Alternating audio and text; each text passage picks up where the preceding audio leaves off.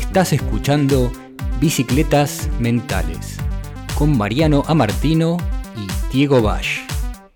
Estamos acá en otro episodio de Bicicletas Mentales y este es un episodio muy particular porque nuestro invitado es la nada. Es cierto, estamos nada más que Mariano y yo, porque a veces cuando uno hace ciclismo cerebral, está bueno parar a tomarse un refresco y contemplar el paisaje que hemos dejado por detrás. En particular para nosotros fueron unas seis o siete semanas de hacer podcasts y fue un camino con baches, con una mountain bike mental quizás, y aprendimos cosas sobre las cuales vamos a reflexionar, ¿verdad, Mariano?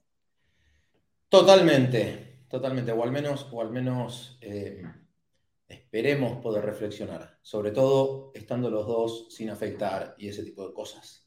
Yo, ¿sabes qué pienso mejor sin afeitarme? ¿En serio? Sí. Cuando me afeito, quizás me estoy sacando también ideas de dentro de la cabeza en forma folicular. No sé si eso será verdad.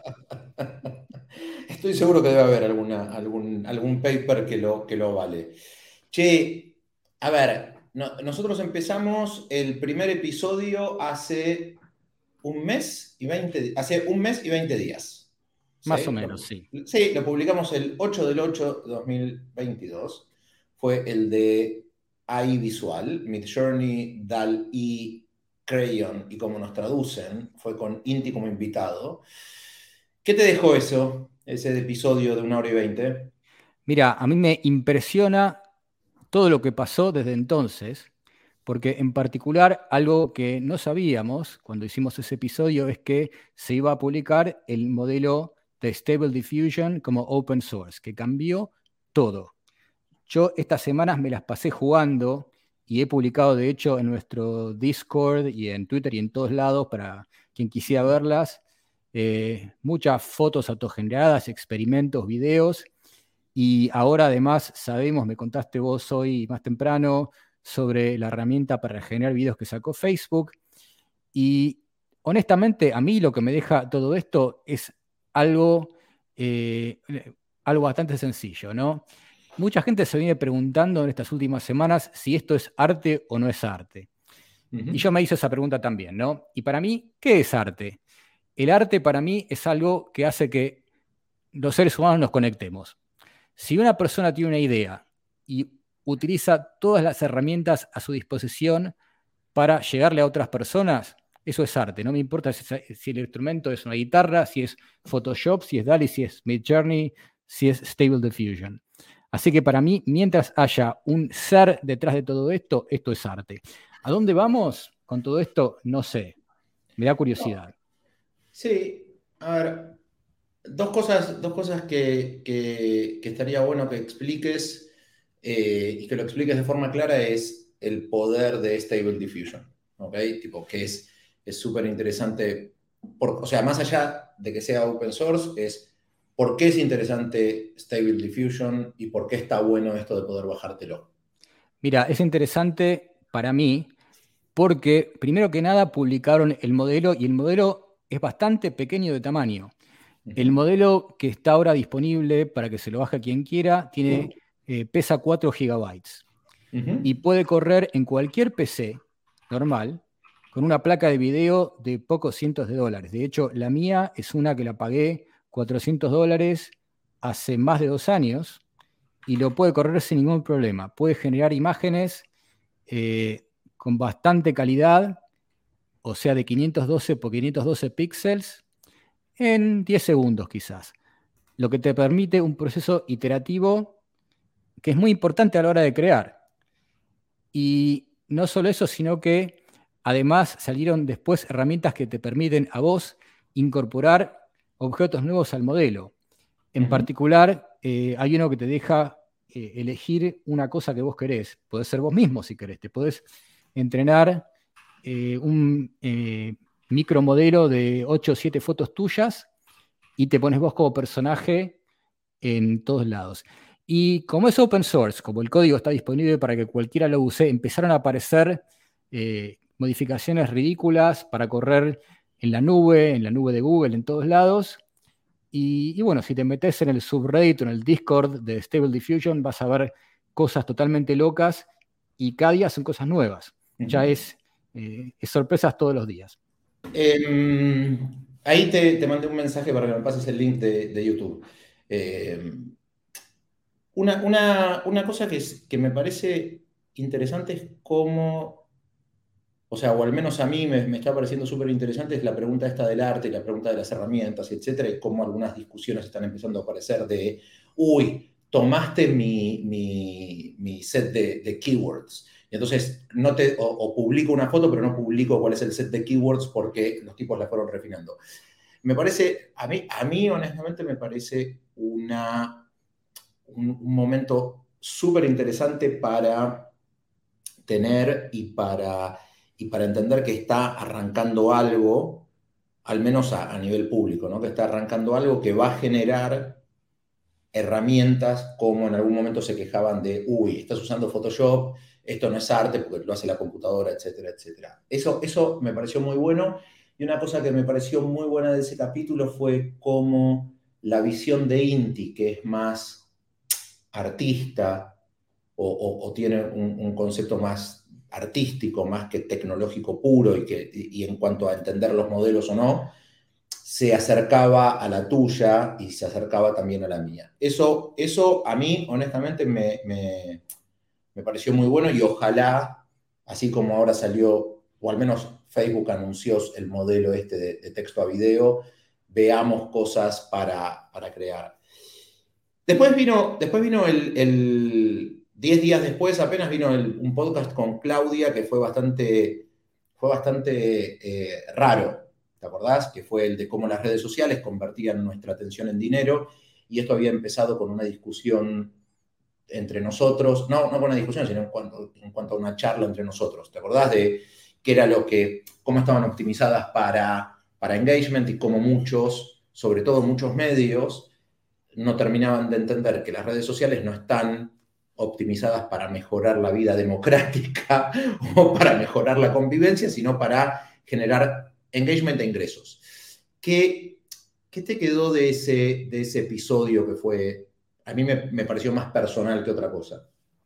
Mira, yo después de ese episodio pensé bastante en qué significa para mí estar online y en qué lugares quiero estar cuando estoy buscando conectarme con otras personas o entretenerme o lo que sea, ¿no?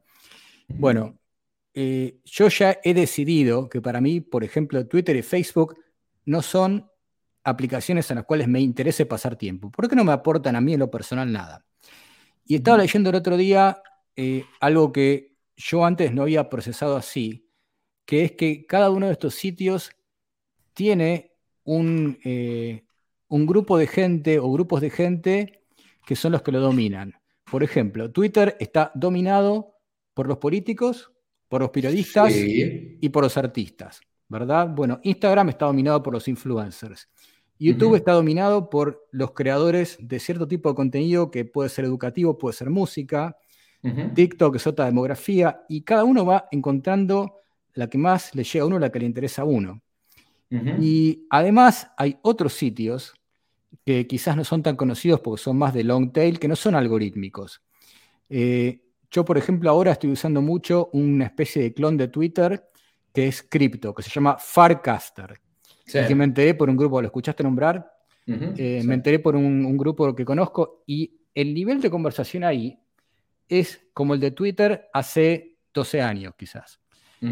es, el nivel de, discusión es muy inteligente, no hay odio, no hay spam, eh, no hay nada. Por supuesto, es porque es reducido. Pero existen esas comunidades. Y la pregunta que uno se hace, e, está escuchando en el podcast de Tim Ferris, que el tipo decía, yo no me fui a las redes sociales, pero lo que hice fue borrarme las del teléfono. ¿Por qué? Porque entonces no me agarran en cualquier momento del día. Si me pongo frente a la computadora con la intención de generar contenido o algo, está bien, pero no voy a estar de casualidad en mi teléfono eh, perdiendo tiempo y de repente me capturó Twitter con estos ingenieros y growth hackers que son inteligentísimos y que me ganan. No, no puedo exponerme a eso. Bueno, esa es la única manera. Uno, como decía yo, creo que en ese podcast este, tiene que encontrar lo que le funciona y no ser tan un, barco flotando en el océano de, los algoritmos, donde el algoritmo te infla la vela y te empuja para el lado que está el iceberg. Sí, igual el algoritmo también se, se nutre de lo que vos de lo que vos consumís, con lo cual el algoritmo no sé si es malo o bueno, el algoritmo es una herramienta. A mí lo que me pasó, y eso que yo soy muy activo en las redes sociales, es últimamente me está pasando algo que es extraño los blogs, extraño el, la profundidad con la cual a veces se tocaban algunos temas. No creo, o sea, hoy no encuentro un hoy no encuentro un modelo o un formato que me permita realmente hacer doble clic en un tema que me interese. Eh, y entonces eso es lo que me está sacando de las redes sociales tradicionales, como puede ser un Twitter, un Facebook, o, bueno, a ver, Facebook no lo abro hace mucho, de hecho, el otro día me di cuenta que Facebook mío estaba activo únicamente porque tenía atado Instagram ahí, entonces lo que publicaba se publicaba.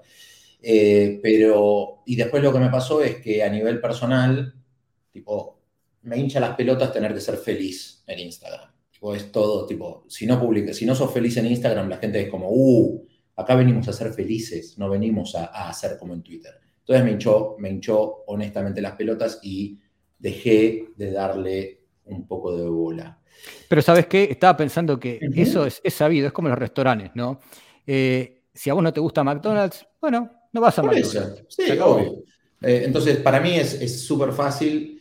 Eh, y una cosa que me está pasando con Twitter es, interactúo menos y, después de un viaje que hice hace poco es interactúo menos, sobre todo de temas políticos. decidí que, o sea, a ver, no va a cambiar nada por un tuit más o menos, eh, y entonces me da paz mental. Y después vino el tercer capítulo, que es con Ángel, pero eso lo voy a dejar para el final.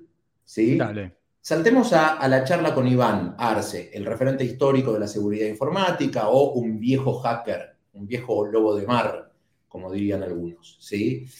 Em, una cosa interesante de ese capítulo es que vos a Iván lo conocías, yo a Iván no lo conocía. Sí, lo que después recordé es, por, por el logo que él tiene en, su perfil, es que yo antes lo leía, yo antes lo seguía, y después en algún momento como que lo, dejé de seguir o algo así. ¿Qué te, dejó ese, ese, ese episodio? Mira, para mí esa charla fue muy entretenida porque, como dijimos en el episodio, yo a él lo conozco desde el año 1993. Pasaron ya casi 29 mm. años. Y lo vi alguna de las últimas veces que estuve en Argentina, no me acuerdo cuándo, pero fue antes de COVID seguro. Y está buenísimo para mí reconectarme con una persona con la cual eh, compartí momentos de la juventud donde no sabíamos a dónde íbamos. A mí me interesaba en esa época como potencial cosa para dedicarme a la seguridad informática. De hecho, estudié mucho el tema, leí libros y después la vida me llevó por otros lugares.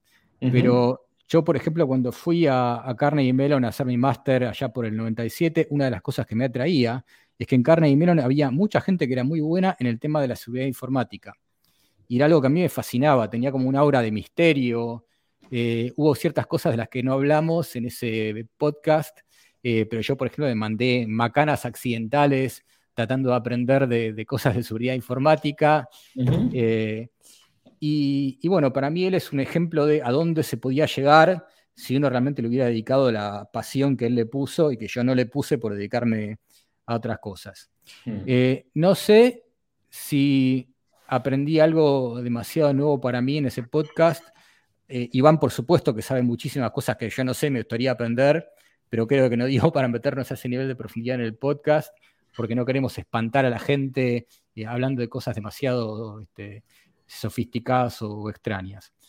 No, a ver, dos cosas.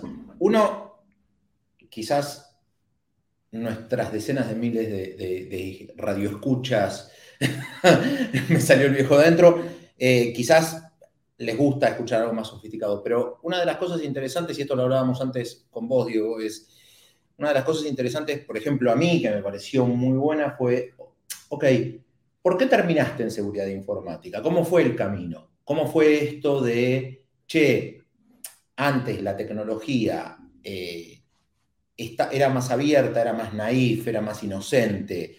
¿Cómo fue tu paso, ¿por qué realmente hubo en Argentina un buen semillero de expertos en seguridad informática o de profesionales respetados?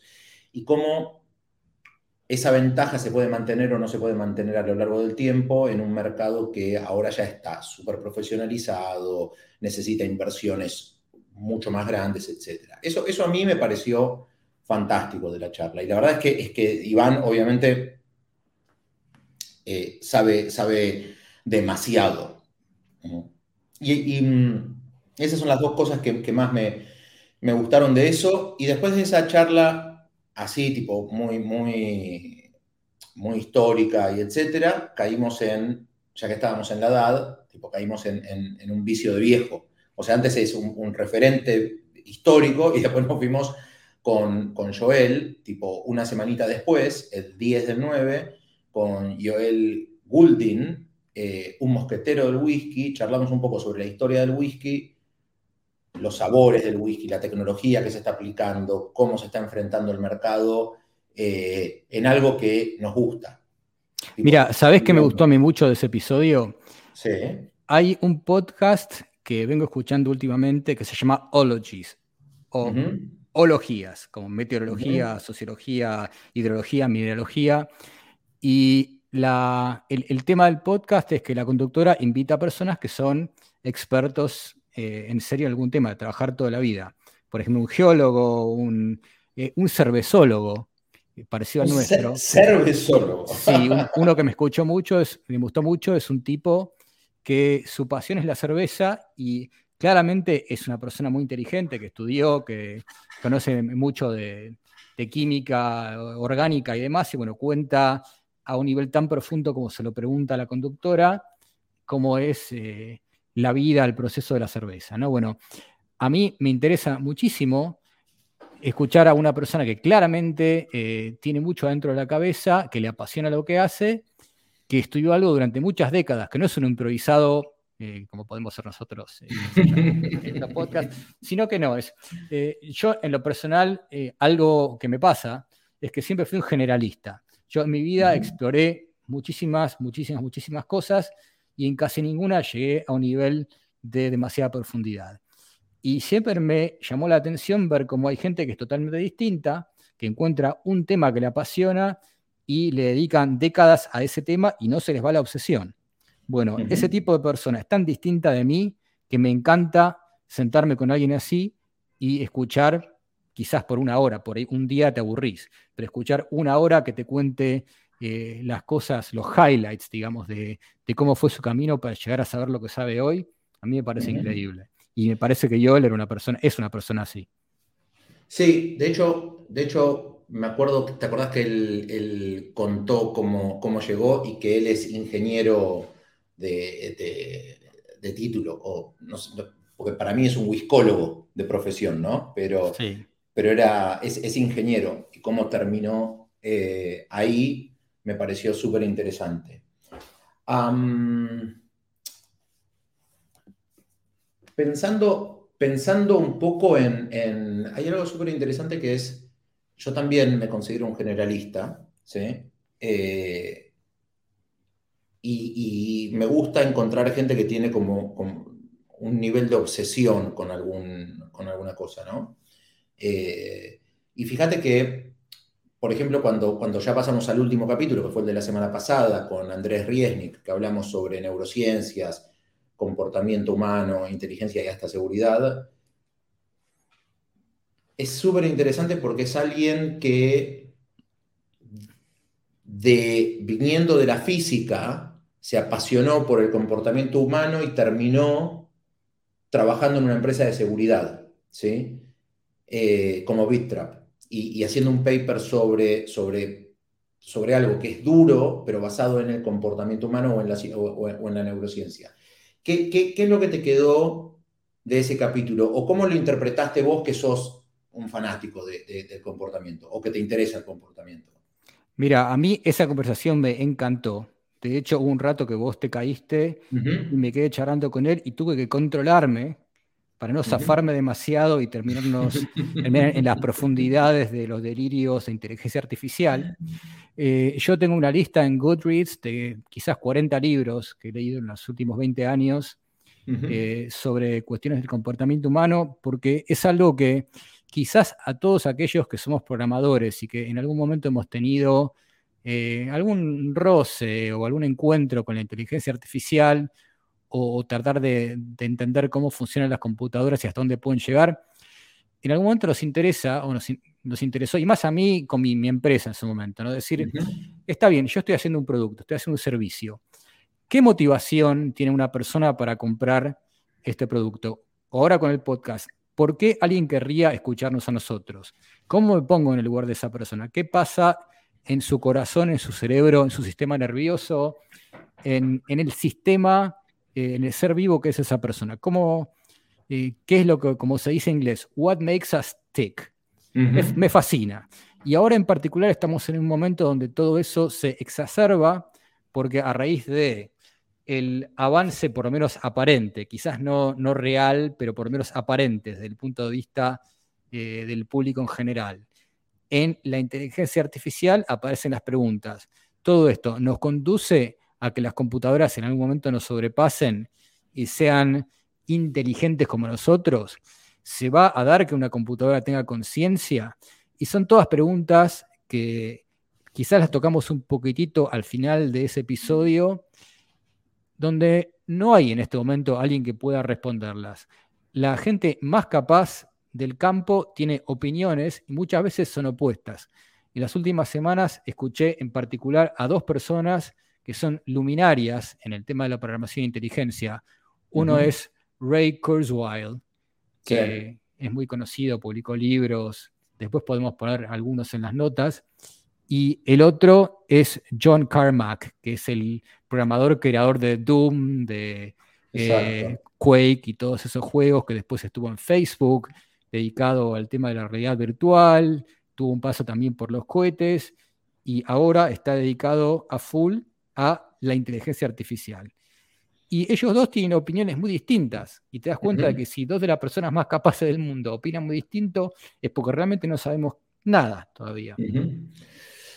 Sí, sí, a mí, a ver, a mí lo que, lo que, me, lo que me fascina es, creo que el primer libro que, uno de los primeros libros que, leí, no sé si fue uno de los primeros libros que leí, uno de los libros que, me gustó en su momento fue Predictably Irrational, si no me equivoco, ¿no?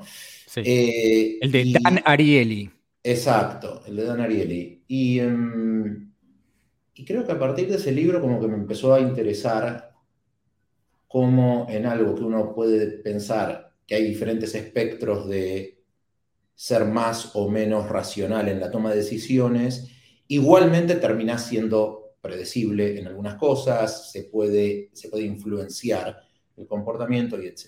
La verdad, a mí, a mí la charla con Andrés me pareció muy buena, incluso me, me, me pareció muy buena viniendo yo de las ciencias sociales, eh, y, me pareció, la verdad me pareció interesante, fue una lástima que, bueno, que fue el día ese que yo estaba con, con mi niño que descubrió que con el mouse él se divertía y con el mouse en la otra habitación se le ocurrió apagarme la computadora y desconfigurarme hasta la cámara. Finalmente, el último que nos quedó por, hablar, y que esto tiene que ver un poco con, lo que estamos haciendo, fue el, podcast con Ángel Jiménez, que es el que no solamente es periodista de tecnología, sino que aparte fundó Cuonda, que es esta comunidad de podcast. ¿Te quedó algo de eso o, o, qué? Mira, eh, antes de, de terminar eh, con este podcast, estaba pensando en una reflexión del anterior. En particular, eh, estaba pensando en el tema, vos conocés el concepto del homo economicus, ¿no? El que rompe el libro Predictable Irrational, ¿no? Sí. Bueno, eh, la idea de la economía, como la estudié yo a fines de los 80, quizás en la universidad, era que, bueno, los seres humanos como, digamos, demuestra Darelli que no, supuestamente éramos agentes racionales, donde subía el precio de algo y comprabas menos y, demás. Bueno, eh, un experimento natural que se dio en los últimos años con, la pandemia fue el tema del trabajo remoto, ¿no? Y si uno se imagina que las empresas son eh, entidades racionales, una empresa tendría que decir, bueno, ahora que la gente no tiene que venir más a mi oficina y no necesito oficina, si logro que sean igualmente productivos, gano más plata, con lo cual racionalmente me conviene. Viva el trabajo remoto.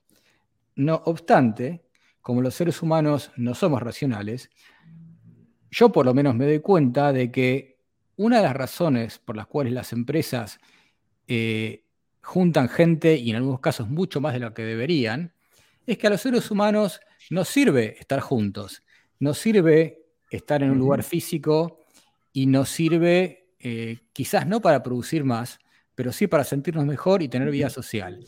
Y al desaparecer el factor social de un trabajo, se pierde algo que tiene que aparecer y las empresas están volviendo al trabajo en persona, no porque lo necesiten económicamente quizás, sino porque hay una fuerza que las empuja para ese lado, ¿no?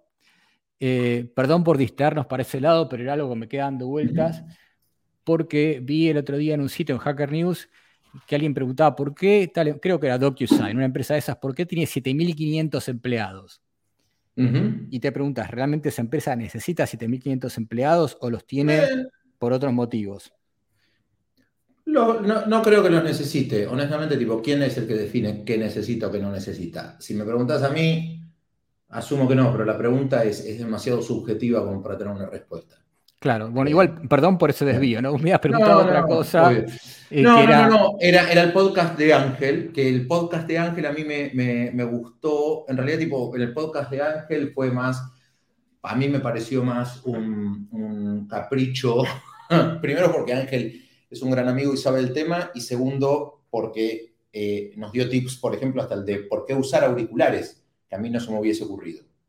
Sí, mira, a mí me quedó algo grabado a fuego en la cabeza de ese podcast, que fue la cuestión de cómo se construye una audiencia, ¿no?